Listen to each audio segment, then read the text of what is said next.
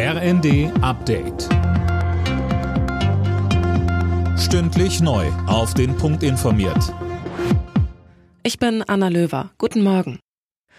Nach dem Bundestag stimmt heute der Bundesrat über das 100 Milliarden Euro Sondervermögen für die Bundeswehr ab. Für die entsprechende Grundgesetzänderung ist auch in der Länderkammer eine Zweidrittelmehrheit notwendig. Jana Klonikowski. Außerdem befasst sich der Bundesrat heute mit dem Haushalt für das laufende Jahr inklusive der geplanten Neuverschuldung von 139 Milliarden Euro. Auch die geplante Rentenerhöhung steht auf der Tagesordnung. Stimmt die Länderkammer zu, steigen die Renten im Westen zum 1. Juli um gut 5 Prozent und im Osten um gut 6 Prozent. Bremen will außerdem eine Initiative zu einer Übergewinnsteuer einbringen, mit der Unternehmen, die vom Ukraine-Krieg profitieren, stärker zur Kasse gebeten werden sollen.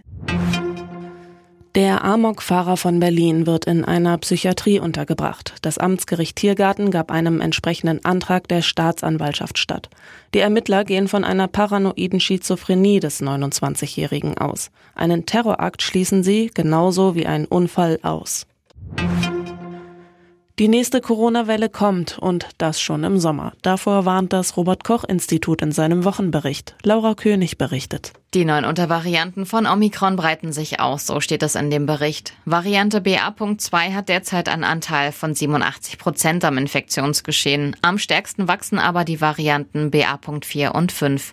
Und die werden für einen Anstieg der Infektionszahlen sorgen, so die Prognose des RKI. Die 7-Tage-Inzidenz war demnach in der vergangenen Woche zum ersten Mal seit März wieder gestiegen keine Mehrwertsteuer mehr für Obst, Gemüse, den ÖPNV oder Solaranlagen. Das schlägt das Umweltbundesamt vor.